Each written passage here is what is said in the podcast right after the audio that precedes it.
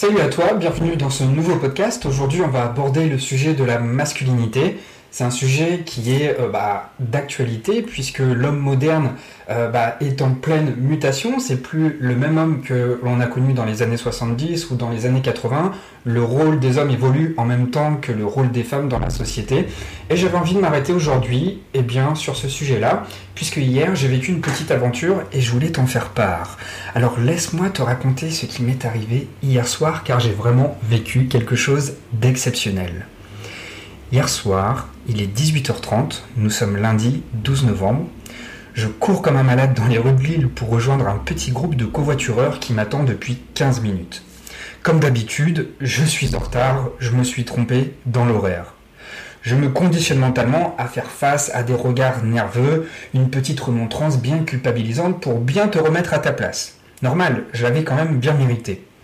J'arrive sur le lieu du rendez-vous, nous sommes à Lille, parking Sébastopol. Je découvre trois mecs détendus, en train de discuter, qui m'attendent avec le sourire à côté d'une voiture. On se salue et on embraye direct sur Arras rejoindre un autre groupe. Un groupe exclusivement masculin. J'aimerais t'expliquer ce qu'il va s'y passer, mais je suis comme toi. Pour l'instant, je ne sais pas. Pour mes compagnons de route, c'est un peu pareil, excepté le conducteur. Mais on n'essaie pas de lui tirer les verres du nez. Ce sera la surprise. Si j'ai accepté ce rendez-vous, c'est grâce à un networker qui est venu à un de mes événements à Lille, qui lui aussi organise des événements dans sa ville à Arras.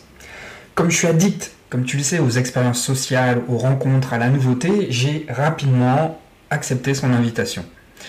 Non sans me poser de questions, parce que, en fait, il y avait un tas de questionnements qui venaient dans ma tête. Je vais te partager aujourd'hui une expérience que je n'ai jamais vécue auparavant de la masculinité et de la tendresse. Alors je t'arrête tout de suite, ce n'est pas ce que tu crois ou c'est pas ce que tu peux penser. Je sais à quoi tu penses et j'ai peut-être eu aussi les mêmes pensées. Ce que j'y ai trouvé n'a absolument rien d'underground, rien de marginal, même si le décor s'y prêtait franchement. Notre petit convoi donc à destination. Nous rejoignons l'autre groupe d'hommes ils nous attendent dans une maison typique du Nord, une 1930 non habitée, dans son jus, bien miteuse. Le décor était planté. Ça aurait pu très bien être un squat. C'était simplement un plan hors du commun, un bon plan pour se réunir. Je ne suis pas le seul à ignorer ce qu'il va se passer. L'ambiance est à la bonne franquette. Les habitués ont l'air souriants. Un sourire affiché sur les visages, ils m'ont rapidement indiqué le ton de la soirée. Bienveillance. On quitte le rez-de-chaussée, un thé chaud à la main pour rejoindre les combles de cette gigantesque 1930. L'escalier biscornu grince à chaque pas. Chaque étage est une couche d'histoire que la maison se garde bien de nous raconter. Il y a eu beaucoup de vie ici, ça se ressent, c'est certain. Quatrième étage, enfin, on arrive dans les combles. Grande surprise. Nous arrivons en haut d'une petite pièce très propre. La température est douce grâce à l'installation d'un petit chauffage d'appoint. Un tapis noir est étendu sur le sol en tomate. Chacun dépose son coussin autour du tapis et s'assied dessus en tailleur. Géoffrey, l'organisateur, nous explique en détail non pas ce qui va s'y passer, mais comment ça va se passer. Le déroulement de la soirée est complètement imprévisible. Tout dépend de chacun. Nous avons chacun un total de 13 minutes pour parler sans être interrompu. 13 minutes, waouh, c'est long. On a le temps de se sentir bien seul dans un monologue de 13 minutes. Un monologue où personne ne nous interrompt, un dialogue où on parle librement, on laisse fluidement aller ses pensées, ses états d'âme, ce qu'on a sur le cœur. On se libère, on se soulage, on se fait du bien. Et nous sommes surtout tous écoutés les uns les autres. Quatre mots me viennent à l'esprit. Respect, bienveillance, écoute, empathie. Je découvre enfin un espace avec des individus de même sexe qui partagent les mêmes problématiques que moi.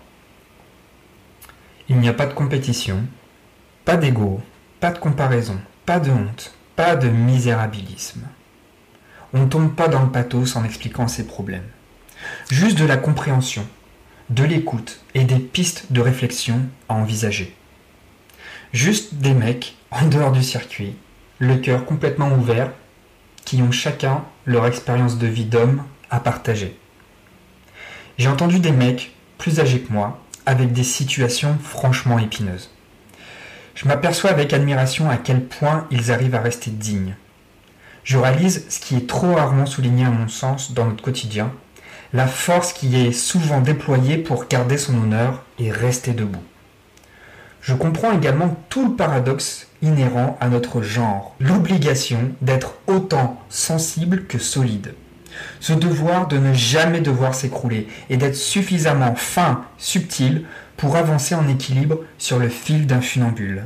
Ça me rappelle les paroles d'une chanson d'Oxpo Puccino et d'Ocus Pocus, qui s'intitule L'équilibre, et dans le refrain, on peut entendre d'une main la colombe, de l'autre le calibre, j'ai beau tendre les bras, je ne trouve pas l'équilibre. J'ai entendu des mecs qui, de par leur manière de relativiser les choses, arrivent à créer leur existence avec toutes les embûches que la vie a mis sur le chemin. Et cela dans la joie. J'ai compris que je n'avais pas le choix de faire autrement. En revanche, on a le choix de la posture à prendre vis-à-vis de ces événements. Je le dis sans retenue, c'est pas facile d'être un homme. Homo, hétéro, c'est pas une question d'orientation sexuelle.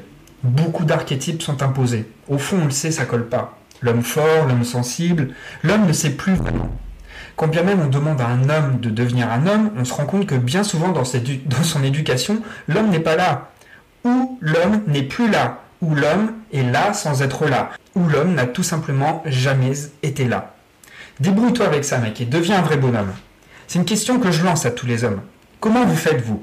Pour ma part, hier soir, dans un espace très particulier, j'ai renoué contact avec l'homme.